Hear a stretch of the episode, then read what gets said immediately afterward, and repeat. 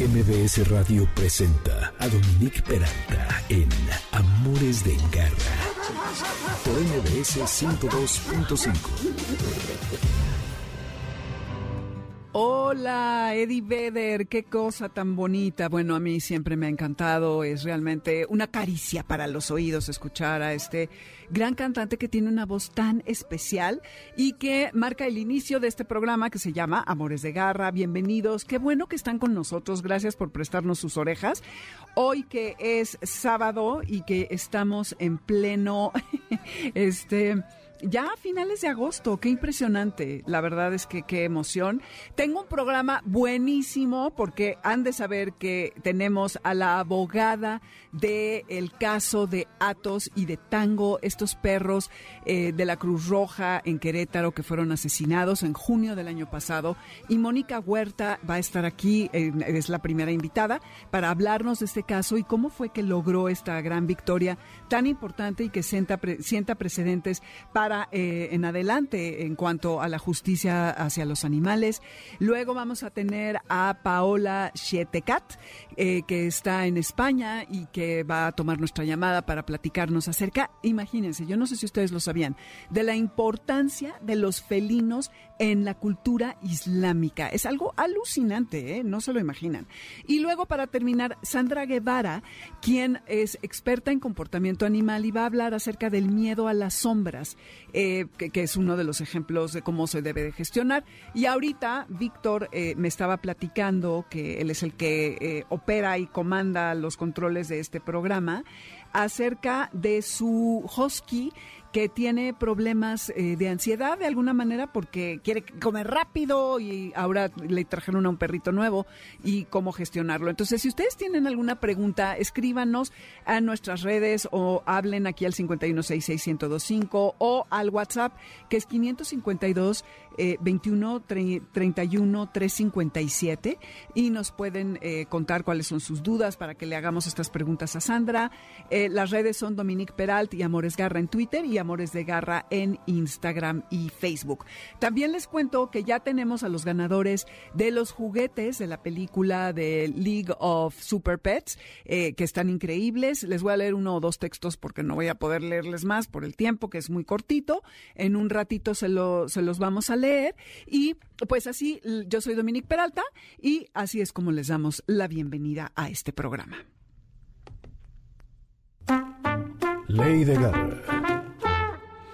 Y se preguntarán quienes no lo saben quién es Atos y quién, fue Atos y quién fue Tango. Pues Atos era un perro certificado internacionalmente ante la Organización Internacional de Perros de Búsqueda y Rescate, la IRO, y además era un especialista acreditado por el equipo de búsqueda y rescate urbano, USAR, de la Cruz Roja Mexicana. Trabajó en la búsqueda de personas sepultadas en el terremoto de la Ciudad de México en el 2017 y ayudó a localizar a innumerables personas extraviadas en bosques y desaparecidas en presas. Atos era un perrito de raza Border Collie que fue muy querido por el equipo de rescatistas de la Cruz Roja Mexicana, además de por Edgar, que era su propietario, y Tango fue un pequeño Yorkshire que luego de ser abandonado por su familia, se convirtió en el mejor amigo de Atos y además en un perro especialista en terapia y asistencia emocional. Así que ya, sin más preámbulos, eh, le doy la bienvenida a, Mónica Huerta, quien es la abogada que llevó el caso del el envenenamiento de este par de héroes, porque es lo que eran. Ella es abogada penalista de Edgar Martínez, encargada del caso Atos y Tango. Mónica, qué placer tenerte en Amores de Garra. Gracias por haber aceptado la llamada. Cuéntanos de cómo ha sido, porque esto es un caso que ha causado revuelo entre animalistas, entre cualquier persona que le tenga amor y admiración a los animales. ¿Cómo fue que lograste esta victoria? O, cuéntanos como tú quieras empezar acerca de este caso. Un gusto estar aquí. Em, bueno, como comienza este caso, conozco a Edgar por somos vecinos de colonia. Eh, me doy cuenta de esta problemática, me acerco a tratar de ayudar. Eh, él se encuentra muy afectado, bueno, se encuentra muy afectado emocionalmente, en ese entonces se encontraba muy afectado también físicamente por los efectos del veneno. Él es paramédico, es rescatista y eh, colabora, digamos, con este, estos, estos caninos en la búsqueda y rescate de personas. Entre sus funciones o sus conocimientos trata de ayudar para salvar a sus perritos y este, entra en contacto con este veneno y pues también se sale afectado en su salud. Mm, se hace la denuncia, bueno, buscamos que, que las cosas no queden de esta forma. ¿Me escuchan? Sí, perfectamente, que no queden impunes. Ajá. Hola, hola. Sí, ahí sí ya te escuchamos. ¿Tú nos escuchas? Mónica, Mónica. Hola, hola. La estamos perdiendo. A ver, Mónica. A ver, ahorita vamos a, restablecer contacto con Mónica Huerta. Em, a ver, ahorita está aquí el equipo Moisés Salcedo y Víctor Luna intentando ver qué pasó. Em, vamos a ver. Bueno, mientras tanto, eh, sí, eh, el año pasado entrevistamos a uno de los compañeros de Edgar, que es el propietario de, mm, de Atos y Tango. ¿Ya está? ¿Sí? Ok. A ver, Mónica, ahora sí seguimos. Sí, perdón. no te preocupes, sí, no te preocupes. Bueno, tengo acercamiento con este caso porque soy vecina de colonia, digamos, de donde vivían estos perritos. Ellos son propiedad de un voluntario que costea todo este entrenamiento y todo este gasto con sus medios, por lo que viven en, en una colonia como cualquier otra aquí en Querétaro. Eh, pasa esta situación, Edgar también sale afectado por, por a consecuencia del veneno y pues bueno, buscamos en la medida de lo posible llevar esta eh, denuncia lo más pronto posible, se hacen algunos estudios, se realizan las necropsias de ambos perritos hay un tercer perrito afectado en cuanto a su salud, estuvo tres días hospitalizado también a consecuencia del, del tóxico, del, veneno.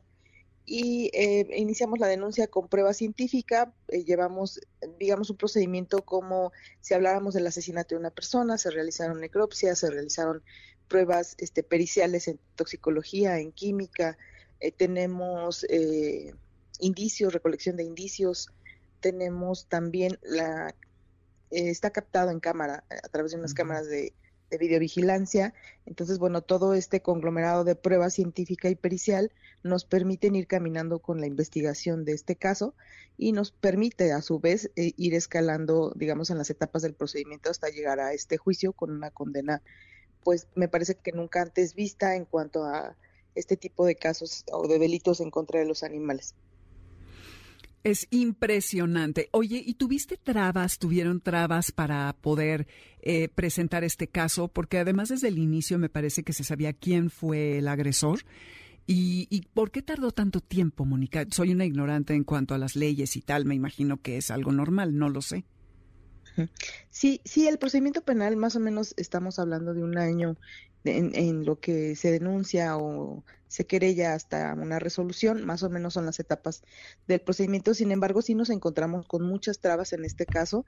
Eh, nos encontramos, digamos, como comúnmente llaman picando piedra en un hecho de esta naturaleza, porque bueno, mm, si bien tenemos toda una infraestructura de justicia, no había los peritos específicos, no había eh, al principio la empatía incluso de las autoridades de, tratar un tema de esta índole, sino que llega un tema de, delito contra los animales y pues lo primero es llegar a alguna negociación, algún acuerdo y pues cerrar los procedimientos. Eh, en este caso, pues bueno, eh, siempre de la, de la conducción, siempre este pues del sentimiento de Edgar de querer hacer justicia por, por sus animalitos, es que hicimos todo el procedimiento pues como se tenía que hacer como en cualquier otro de los delitos, sí nos encontramos en primera instancia con alguna, algunos temas de empatía de las autoridades, incluso les parecía muy gracioso que los llamáramos por su nombre y no como, como los perros que habían sido envenenados, sino, ay, qué chistoso, le pusieron atos. Pues, sí, así, pues se, llamaba. pues como que quiere que le digamos, ven Firulais, pues no, ¿verdad? Oh, sí, eh, les, les, parecía como muy, muy gracioso.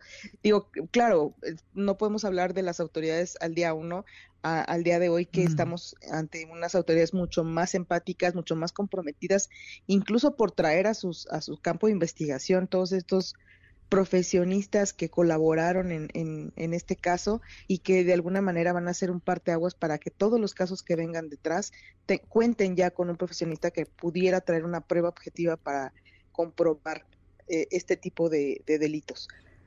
Sí, es muy impresionante. Yo creo que esta jueza, Alicia Basurto García, debe de ser una heroína nacional y bueno, en Querétaro ni se diga para todos los que empatizamos con este tipo de casos, porque la violencia animal, además, se sabe y hay un estudio, no me acuerdo si es de la CIA, de la FBI, en donde claramente se comprueba que eh, los asesinos empiezan la, la, agresión con animales y van escalando porque los consideran como seres débiles, luego van a niños, luego van a personas mayores y de ahí ya pueden, bueno, no sé, volverse desde asesinos seriales hasta otras cosas. Entonces es un tema bien delicado y es muy importante. Entonces, ahora, eh, ¿tú estás conforme, Mónica, con, con la sentencia? Sí estamos conformes. La verdad es que buscaba, o al menos la fiscalía pretendía que tuviéramos una sanción por cada uno de los delitos. Es decir, tenemos tres resultados. Él fue encontrado culpable por tres delitos, dos de ellos por la muerte de Atos y Tango y un tercer delito por las lesiones de Balam.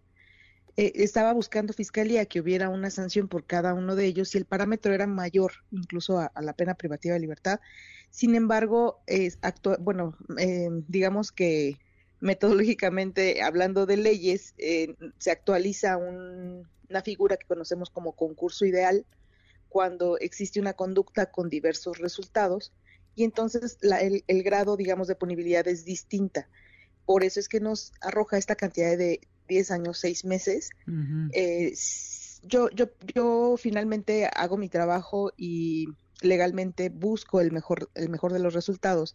Acercándome con, con Edgar, pues finalmente yo me debo a lo que él necesite o a lo que él me está pidiendo que realice, la verdad es que le, pregunto, él es un alma buena, al final de cuentas es, mm. es voluntario, claro. está siempre al servicio de la comunidad y le dijo, le dije, ¿estás conforme con, con, con lo que nos dieron como pena? Y me dijo, sí, Sí, o sea, tan solo el tener una condena, tener un precedente, saber que de aquí en adelante esto va a generar que las personas tengan conciencia, que piensen dos veces antes de maltratar a un animal o de, de hacer este tipo de acciones crueles para que los animales mueran, pues bueno, va a generar un precedente que esperemos que tomen en cuenta y, y lo piensen dos veces antes de hacerlo.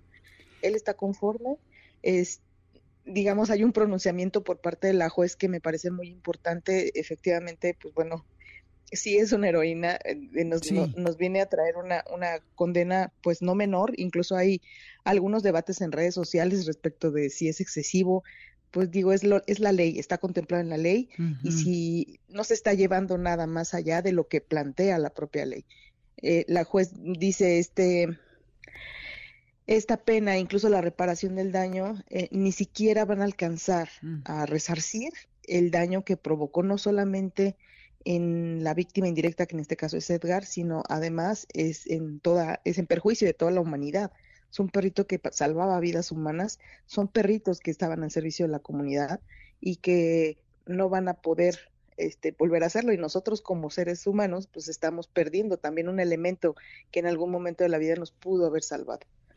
Exactamente, estoy de acuerdo con ella que esta es una pérdida irreparable y además la jueza lo que impuso es una pena de 10 años y 6 meses de prisión y agárrense con esto, 115 mil pesos de multa y más de 2.3 millones de pesos por reparación del daño. ¿Qué pasa si esta persona no puede pagar esta cantidad, Mónica? Está, digamos que impuesta una pena que contempla todos los rubros que marca la ley con eso se cumple, con, incluso con los fines del procedimiento penal.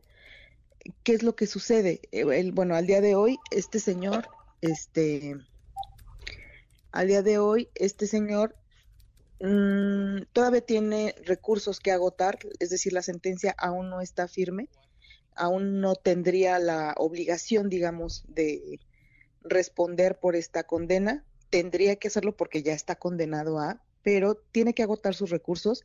El martes nos entregan la sentencia materialmente, digamos, por escrito, y a partir de entonces tiene 10 días para apelar esta resolución. Ajá, para apelar esta resolución. Si esta resolución la revisan los magistrados que integran la sala penal en el tribunal de nuestro estado, si no le es favorable esta resolución, él tendría eh, la posibilidad de acudir a un amparo directo. Y una vez que resuelva este amparo directo, pues bueno, la sentencia quedaría firme. Una vez que quede firme, pues entonces este, él tendría que presentarse al centro de reinserción a cumplir su condena y en todo caso tendría todos estos 10 años, 6 meses para en algún momento pagar la reparación del daño. ¿Qué es lo que sucede? Ah, finalmente, en ejecución de sentencia, digamos, pudiera esta sentencia cobrarse con algún bien que tuviera, como si fuera un embargo, pero si no tuviera con qué pagar, si este dinero no eh, lo tuviera, digamos, en ningún momento, pues lo único que pasaría es que, eh, digamos, que cumpliría con su sentencia en la medida de lo posible, o sea, es decir, su, su, su pena privativa de libertad eh, pues la multa está condenado a la multa, pero si no tiene con qué pagarla, pues no va a salir de ningún lado ese dinero. Dios. Lo que Ni el de la cárcel, me imagino.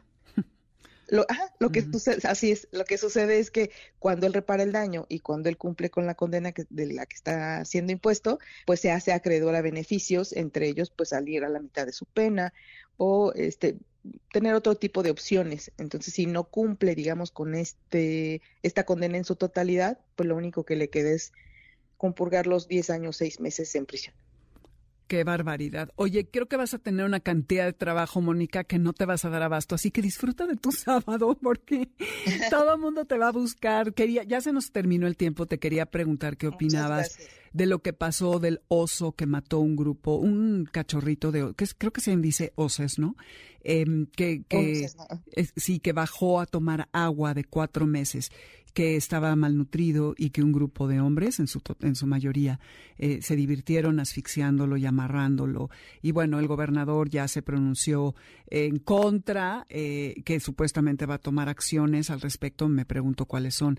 Pero hay, bueno, esto es lo que sabemos. Todo lo que pasa todos los días es espeluznante. Entonces, te voy a invitar otro día para que nos des tu postura ante esto y qué podemos hacer porque hay este rollo del el activismo virtual que sí pone los temas sobre la mesa, pero cuando uno se queda de de veras quiero hacer algo más, ¿qué podemos hacer? Entonces ya nos platicarás. ¿Cuáles son tus redes, eh, Mónica Huerta, para si alguien te quiere contactar, eh, el que lo pueda hacer, o tu correo o, el dato que nos quieras dar? Sí, estoy como Mónica Huerta en las redes, tanto en Facebook como en Instagram. Y eh, mi correo está un poquito complicado, o sea que yo, bueno, en, en, la descripción, digo Mónica con cada kilo, h-u-e-m, arroba gmail.com. Este, pero en, en, las redes estoy como Mónica Huerta y estoy para servirles. Es un honor estar con ustedes. Al contrario, mil gracias. Te felicito de corazón. Eres una fregona y pues eh, ojalá que haya más como estos casos. ¿eh? Qué emoción, la verdad sí, debemos de hacer algo porque está normalizada la violencia en contra de los seres vivos y eso no, eso no puede seguir pasando. A por todas, mi querida Mónica, felicidades. Muchas gracias por venir a Amores de Garra. Otro día te buscamos para hablar de esto que te decía. Muchas gracias. Pues muchas gracias. Y bueno, ahora nos vamos a esta España con Paola Schietecat, que es economista del comportamiento, tiene una maestría en políticas públicas de la Universidad de Oxford. Desde los 19 años vive en Medio Oriente, habiendo visitado países como Líbano, Jordania, Palestina, Marruecos, está, eh, los Estados Árabes Unidos, Kuwait y Qatar. Y nada más les tengo que decir que fue la mala, Cristina Adriana Pineda, a quien se le ocurrió este tema porque se encontró un hilo en Twitter al respecto de la importancia de los felinos en la cultura islámica y resulta que es amiga de Paola y nos sugirió que la, incluyéramos en el programa y me da mucho gusto, Paola, darte la bienvenida. Gracias por tomarte el tiempo de, de contarnos acerca de este tema que me parece increíble. Hola, muchas gracias por la invitación. Al contrario, gracias a ti. ¿Y qué hora es para ti allá? Son las nueve, nueve y media casi. Órale, pues y en, y en sábado. Oye, muchísimas gracias. Ya, para no quitarte más el tiempo. Oye, cuéntanos, porque hay todo un rollo muy interesante al respecto de la importancia de los felinos en la cultura islámica. Entonces, viene desde el profeta Em, que, tenía una debilidad por ellos y hay una anécdota muy bonita que seguro nos vas a contar. Entonces, a ver, platícanos. Claro, pues bueno, lo primero que es importante establecer es que toda la vida eh, humana y animal es venerada por simplemente por ser vida, ¿no? Eh, se tiende a pensar que los musulmanes pues odiamos a los perros y amamos a los gatos, odiamos a los cerdos, pero eso no es verdad. Realmente una de las razones por las que se dice que los perros pues tienen eh, nayas o impurezas es por cuestiones legales y médicas que se legislan, pero no se legislan igual en todas las, eh, las ramas y las interpretaciones del Islam. Entonces, pues estableciendo eso, podemos decir que toda la vida es venerada y debe de ser respetada. Incluso una, hay, hay una narración eh, del profeta que una trabajadora sexual se fue al, al cielo por alimentar a un perro, por darle de, eh, tomar agua a un perro. Entonces, em, en el Corán se menciona solamente a los perros, no se, no, no se menciona a los, a los gatos como compañeros, pero a través de la vida del profeta, obviamente sí hay más mención de los gatos. Ahora, aquí es importante decir que las narraciones del profeta se dividen entre las que son auténticas y verificables o las que son un poco como más cuestionables. Entre ellas está que, por ejemplo, em, el, profeta tenía un, aprecio especial a los, a los gatos como, como compañeros y decía que eran eh, como miembros de la familia y que por lo tanto si los gatos comían del mismo plato que eh, o incluso tomaban agua del, del, mismo vaso que, que, las personas no se consideraba nayas o una impureza. Claro se consideraba que pues eso no era como lo ideal pero no se consideraba nayas justamente porque los gatos eran considerados como miembros de, de, la familia. Eh, el profeta también eh, hubo narraciones en las que pues él dejó que que dejó agua al alcance de los gatos para que los eh, para, para que pudieran beber también dijo que sobre una mujer que pues se y, se fue al infierno por deliberadamente eh, no dejar que su gato comiera, no darle comida y no dejar que saliera a comer. Y también una narración que no está verificada, que es que em, cuando estaba marchando un ejército, eh, había una gata con sus, con sus gatitos y el profeta pidió que por favor no, no, se, le, no se le interrumpiera el, el cuidarlos, el sueño, todo. Ajá. Wow. Sí. Eh, es muy bonito. También leí que, que el profeta, eh, bueno, como tú bien has estado describiendo, era muy adepto a los gatos y que un día sale a hacer sus oraciones y mientras está vistiendo descubre a Muesa, que era uno de sus gatos, durmiendo sobre la manga de una de, su túnica de, de oración y en vez de despertarla, eh, usa unas tijeras para cortar la manga y dejarla echada allí mientras eh, él se va a hacer sus oraciones. No sé si esto sea cierto o no, pero es una hermosísima historia. Ese hadith justamente no es no está verificado, entonces por eso, bueno, no lo, no lo dije, pero sí, la historia es muy bonita. También otra cosa que cabe mencionar es que uno de los compañeros del profeta, eh, le apodaban Abu Jureira. Jureira es, la, es como la palabra para gatito. Y le decían a Abu Jureira como el padre de los gatitos porque él se dedicaba a cuidar gatos, tenía una debilidad por los gatos y cariñosamente le decían así.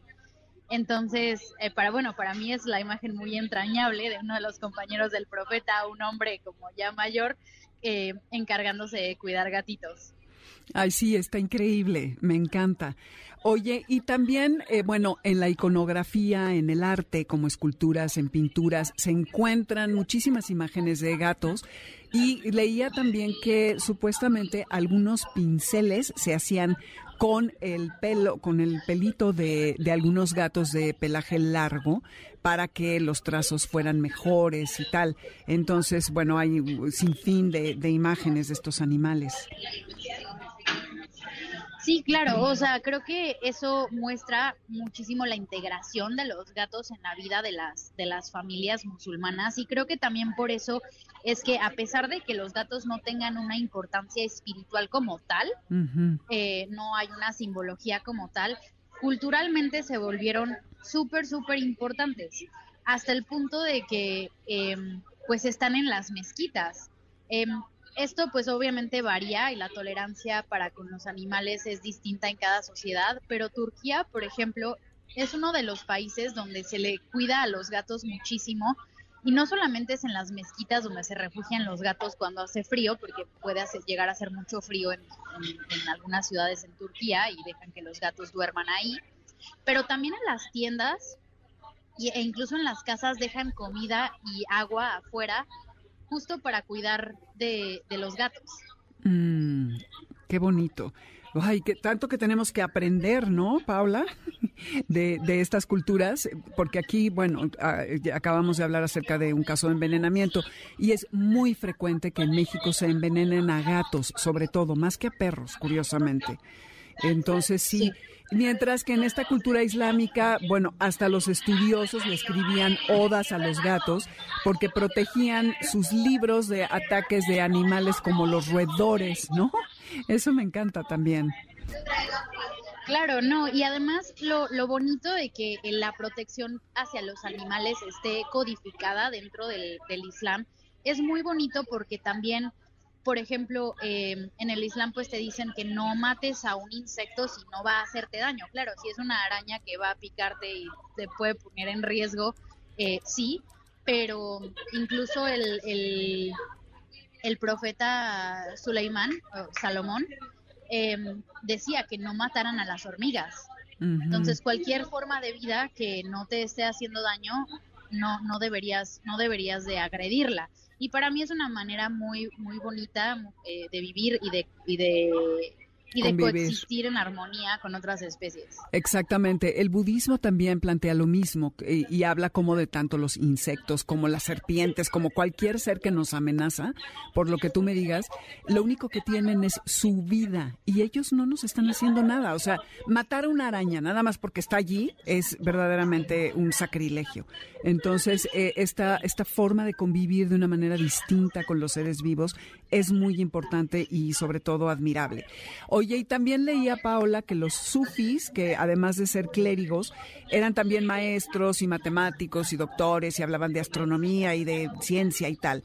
Y que son como, es algo que se sabe hoy y que hemos hablado aquí en el programa en otras ocasiones, de que eh, el ronroneo de los gatos llega a una frecuencia gerciana que es eh, benéfica en la reparación de, por ejemplo, los huesos. Entonces, que el, el canto rítmico de los sufis eh, está, lo comparan en esta cultura con el ronroneo de los gatos. Y en el Islam se usaba en hospitales este canto para ayudar a las personas a mejorar. Y hoy en día se ha comprobado que a veces el ronroneo te puede ayudar, sobre todo en eso, en la eh, reparación de los huesos, porque lleva a, llega a 50 Hz. Entonces, esta frecuencia, eh, entre 25 y 50, si se aplica constantemente, no sé qué tanto, eh, porque ese dato sí no lo tengo, pero que eso es una frecuencia muy benéfica para el crecimiento del hueso y para eh, el que se puedan sanar algunas fracturas. Y lo observaron los, los sufis primero. Está buenísimo eso.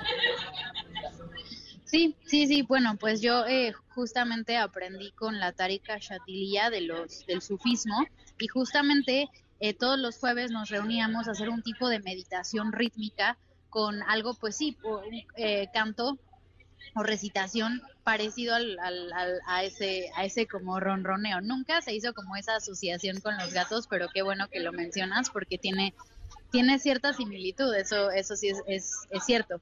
Y bueno, también pues el sufismo cabe destacar pues que es la, la, la parte mística del Islam que se que se relaciona muchísimo más con la espiritualidad y menos con la sobrecodificación de, de, de las leyes y demás.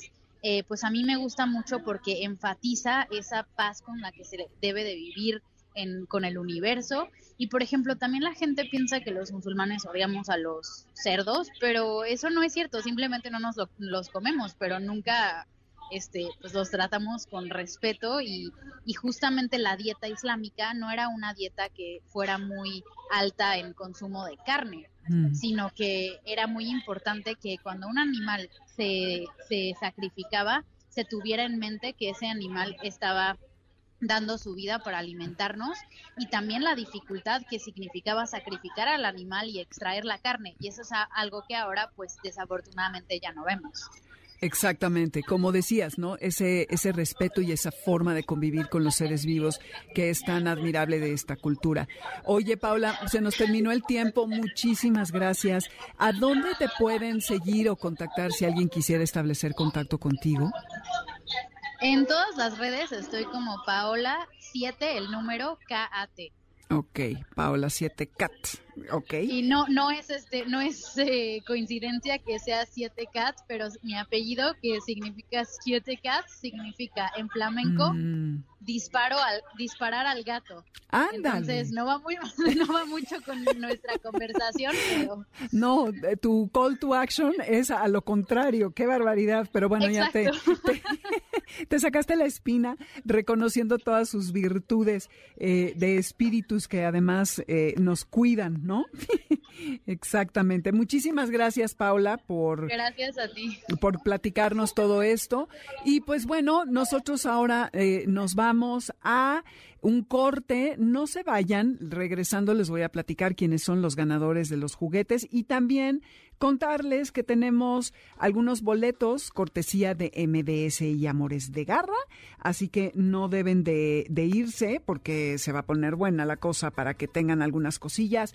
Y a propósito de lo que hablamos, está esto que se llama The Spy from Cairo, el espía de Cairo, y es de Intadub y está requete bueno. Acuérdense que nuestra lista está en Spotify bajo mi nombre y van ahí a la lista de Amores de Garra y van a encontrar muchísimas canciones. Volvemos, estos Amores de Garra están en el 102.5 FM. No se despeguen que viene Sandra Guevara a hablarnos de cómo lidiar con el miedo y algunas problemáticas de nuestros perros. Si tienen preguntas, comuníquense. Volvemos. ¡Hey, quieto! Quédate con nosotros. En un momento regresamos. Estás escuchando Amores de Garra en MBS 102.5.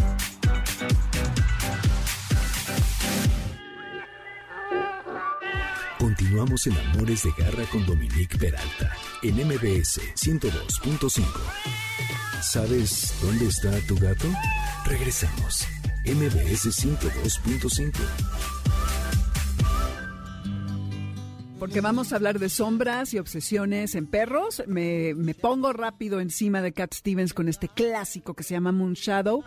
Gran canción. Lo interrumpo, lo lamento, chicos, pero mis queridos garra escuchas, pero es que tengo mucha información que decirles. Para empezar, MBS Noticias y Amores de Garra tienen un pase doble para Dios salve a la reina, tributo a Queen para el 9 de septiembre a las 21 horas en la Arena CDMX un super kit de 102.5 que contiene libro, gel antibacterial, encendedor, sanitizante, un notilindro y calcomanías del 102.5.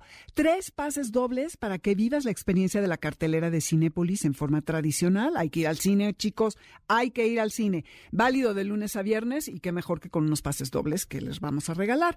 Y lo que tienen que hacer es escribir a premios mbs.com directamente y ahí ya les van a decir todo lo que tienen que hacer. Y rapidísimo, antes de ir con Sandra, solamente les quiero mencionar que hicimos una dinámica porque nos enviaron unos juguetes por parte de Mattel y eh, hoy tenemos a los ganadores que son Begoña Suárez, Juan Huitrón. Eh, no tengo el nombre de la persona que nos envió la historia de la perrita Lía, todavía no me lo... Bueno, no he checado ahorita, pero eh, en fin, fue la perrita Lía. Está Melanie Martínez, Vargas, Estela, que tampoco tengo su apellido, Stephanie Mora, Leticia Osornio. Entonces, felicidades a todos eh, ya nos pasarán sus datos para que eh, puedan tener sus regalos. Y hay un perrito que vivía en una azotea y lo rescataron y entonces sobrevivió muchos pesares y es parte de la familia. Otro que se dedica a, cazar topos y, roedores, no le permite la entrada a la casa. Em, en fin, varias historias y como no tengo tiempo, a ver, nada más, esta de Estela. Mi perrito Dandy tiene aproximadamente tres años y lo adopté hace seis meses es un perrito rescatado de una azotea y los perros que sobreviven al maltrato son superhéroes y Dandy es uno de ellos. Nos mandaron fotos, se las vamos a subir, de todos estos animalillos. Y otro eh, de Estefania Mora que dice, mami es un mix de Beagle, llegó a mí a los tres meses de edad, para mí ella es una super wonder mami, ah, está inspirada en Rosalía, yo creo. Ella es la perrita más fuerte de sus cinco meses a una persona que en su momento fue cercana a nosotros, la golpeó y de esos golpes le fracturó la cadera solo por haber destrozado un cable de, de electrodomésticos para que vean lo que hablamos de la violencia a los animales. Pero su fortaleza fue tanta que ahora eso es un mal recuerdo que quedó atrás y que a pesar de eso ella nunca dejó de dar amor a nadie. Es muy amorosa, cada día me muestra que no se necesitan grandes cosas para ser feliz, pues la felicidad la encontré desde que ella llegó a mi vida. Y bueno, hay un poco más, pero ya no nos va a dar tiempo. Así que ya luego les contamos ahí por las redes. Gracias por haber participado y ya les damos todos los detalles en particular por la red que se comunicaron. Y ahora sí, eh, continuamos. Educa con garra. Sandra Guevara estudió con Turid Rugas, Lisbeth Bordeward, Lil Kavam, no sé cómo se pronuncia la verdad, la doctora Amber Batson y Julia Robertson, que a quien entrevistamos, no sé si hace un año, creo que no, como dos años, en el International Dog Trainer School en Noruega, donde tiene un certificado como entrenadora canina y especialista en comportamiento canino. Colaboró en la traducción del libro Entrenamiento para el ajuste del comportamiento eh, de Grisha Stewart, quien diseñó este método para perros con problemas de frustración y reactividad y es miembro asociado de la Pet Dog Trainers of Europe, PDTE, y actualmente está estudiando en el Galen Myotherapy Center, que, eh, en donde se está especializando en la musculatura y el movimiento corporal de los perros. Sandra, qué emoción tenerte, me da muchísimo gusto. Bienvenida, Amores de Garra. Ya te había platicado de un caso que Patricia, ahorita les digo cómo se apellida, em, nos, nos consultó, que es de un bulldog que, eh, que, tiene obsesión con las sombras y no está tranquilo y que no le gusta que lo toquen. Y Víctor Luna, que es eh, nuestro operador estrella, nos estaba contando de una husky, una husky siberiana, que tiene, ¿qué eran, Víctor? ¿Ocho meses? Más o menos. Seis meses, ok. Y que tiene mucha ansiedad y no, o sea, se te avienta si te acercas a su plato, casi te quiere arrebatar el plato de la comida. Esta es una novedad que no te dije ayer. Pero bueno, cuéntanos, me vas a alucinar porque no, nos tenemos que ir al como 55, pero tú dale, venga, venga. Bueno, hola, ¿qué tal? Gracias por la invitación, Dominique. Al bueno, pues Mira, el, el, tema de la ansiedad en los perros a veces es más profundo que solo un entrenamiento. Bueno, la mayoría de las veces, ¿no? Eh, no es solo que el perro le tenga miedo a algo, no es solo que el perro esté aburrido. Muchas veces depende también de la, o sea, de la parte orgánica del perro. Es decir, si el perro no está bien alimentado, no tiene cerebralmente cómo lidiar con lo que está pasando a su alrededor. Y eso puede ser un círculo vicioso. Entonces, en el caso que me comentabas de el perrito que tiene mucha ansiedad y que pues no se detiene todo eso, pues puede ser también parte de su alimentación. O sea, hay varias aristas que hay que considerar en lo que se llama el etograma del perro, que son todas esas cosas que el perro debe de tener por default. ¿Qué cosas son? Dormir bien, eh, tener opciones, tener estimulación mental, sentirse seguro, eh, la alimentación adecuada que debe de contener proteína, debe tener también frutas, verduras, eh, la frustración, ¿no? Cuando el estrés se acumula de, de, tal forma que no tiene forma de sacarlo, o sea, no hay paseos, no hay lo que el perro necesita, que, pues bueno, por si mucha gente no lo sabe, pero los perros son pepenadores por naturaleza. Te los encuentras siempre buscando basura. Tú tiras algo en el suelo y llegan los perros y todos se lo quieren comer y lo primero que haces es, no, no, no, no, no te lo comas, no, no huelas, no, no todo, y el perro entonces esa naturaleza que tiene, pues, ¿cómo la saca, no? Sí, la inhibimos todo el tiempo, ¿no? Yo tengo a una mega profesional de la pepenación.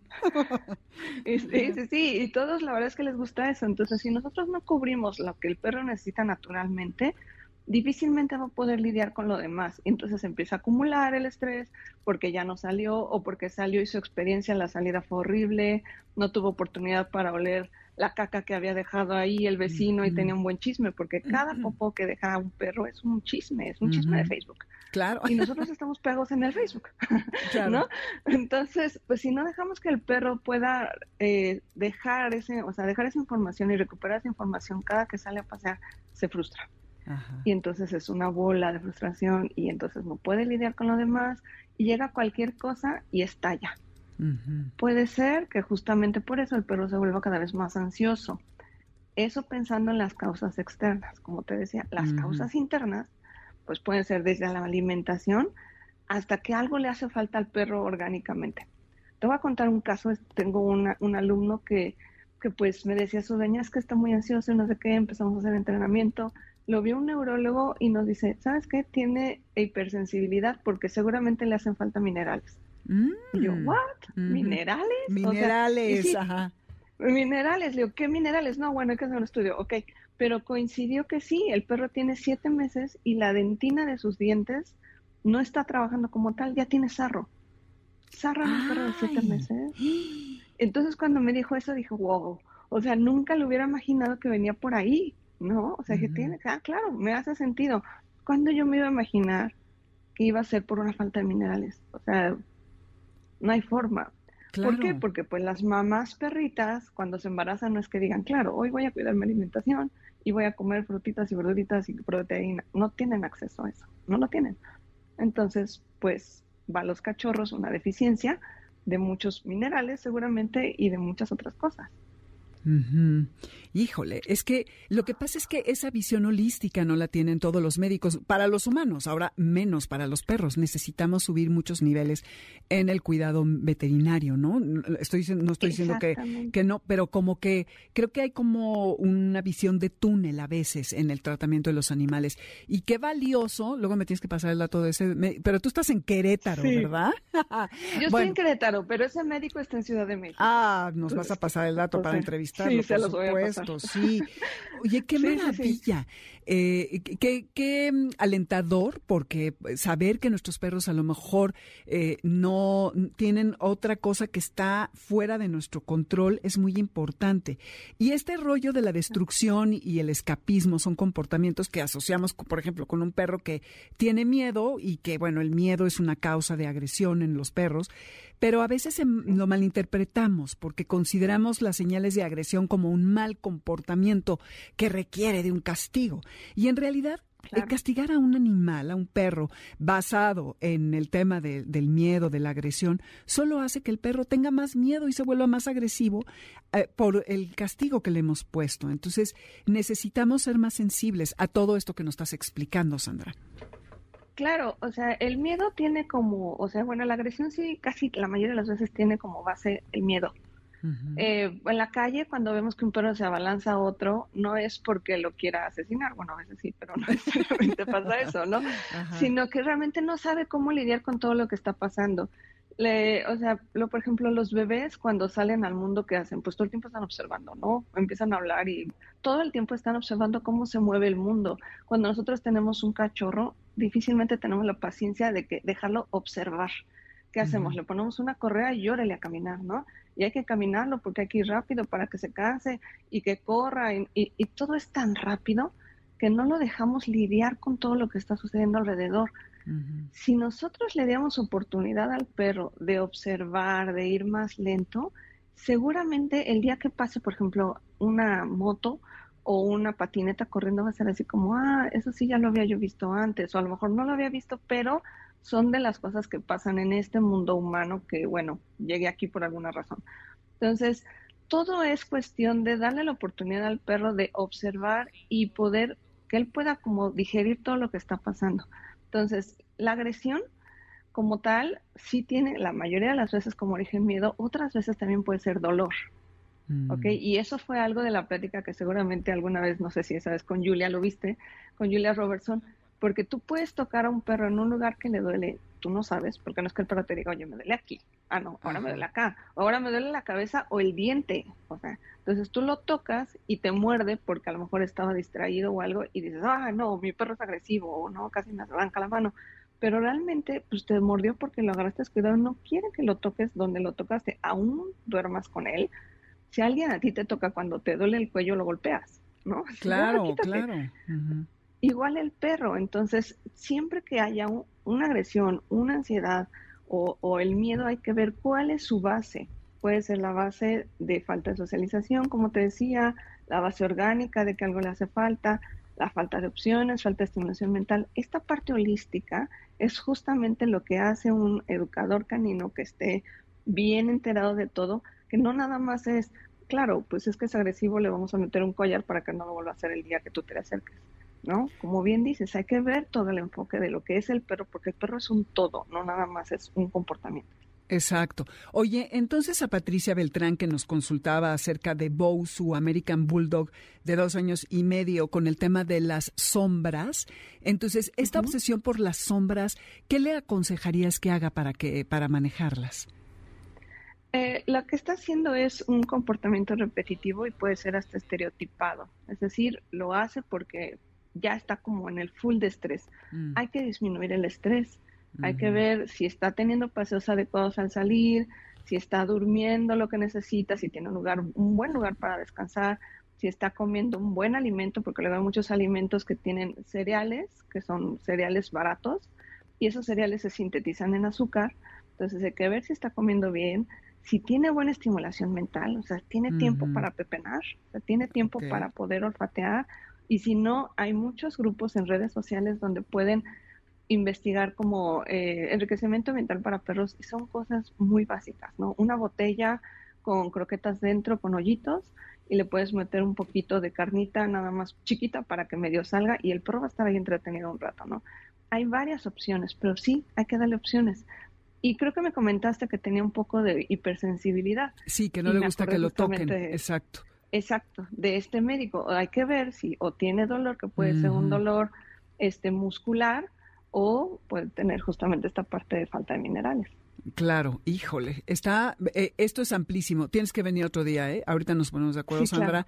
Y vamos a recabar de los garra escuchas. Oye, y rápidamente, ya lo tocamos a profundidad la que sigue, el tema de la husky de, de Víctor que eh, en este rollo que llegó un perrito nuevo, no le gusta que se acerque a su plato, pero antes de que llegara el perrito, ya era medio intensa con el tema de la comida. Nos queda un minuto. Ok, eh, hay que igual buscar opciones, hay que ver qué es lo que está pasando con, pasando con esa perrita. Es una perra adolescente, entonces seguramente no tiene forma de salida de juego. En la mayoría de los casos de los perros adolescentes es que no han jugado cuando son pequeños. Entonces es bueno que busque algún educador canino que tenga una pensión canina que le ayude a llevarlo a jugar y también revisar la parte de dolor y la alimentación. Ok. Pues vamos a continuar esta plática porque hay muchos problemas y garra escuchas. Les sugiero que nos manden sus preguntas a nuestro correo amoresdegarra.gmail.com o a las, gar a las garras, ¿eh? a las redes que son Amores Garra en Twitter y Amores de Garra en Instagram y Facebook. Las vamos a juntar para pasárselas a Sandra que vendrá próximamente. Sandra, muchísimas gracias. Saludos hasta Querétaro, esta tierra de la justicia animal, como no sé si oíste que hablamos con Mónica Huerta que está increíble. Qué maravilla, ¿eh? Felicidades. Fue un gran logro. ¿eh? Gran, gran. Hay un antes y un después, ¿no? ¿Crees? Sí, sí, sí, definitivamente fue un gran logro y muchísimas gracias por haberme invitado. Al contrario, ya luego nos ponemos de acuerdo para que regreses y así nos despedimos. Garra, escuchas porque viene Carlos Carranza con sus líneas sonoras. En Spotify tenemos la lista con la música, van a mi nombre, como les decía, y ahí van a encontrar Amores de Garra. Y en nombre de la manada de este programa, los saludamos Alberto Aldama, Felipe Rico, a quien le mandamos un abrazo cariñoso porque perdió a su mamá hace poco y pues eso no es nada fácil. A Karen Pérez, a Moisés Salcedo, a Adriana Pineda, a Víctor Luna, eh, eh, que está aquí en los controles, y nos escuchamos el martes con Jessie Enexa y con Pontón el jueves y el próximo sábado, obviamente, de 2 a 3 de la tarde. Que tengan un buen resto de tarde, manden sus correos para los premios que les platiqué y esténse atentos los ganadores que les mandaremos las instrucciones. Yo soy Dominique Peralta y gracias siempre por su atención. Y ya saben, una placa en el collar de su perro es la diferencia entre que vuelva o no si se les echa a correr. Adiós. MBS Radio presentó Amores de Garra con Dominique Peralta. Te esperamos el siguiente sábado a las 2 de la tarde por MBS 102.5.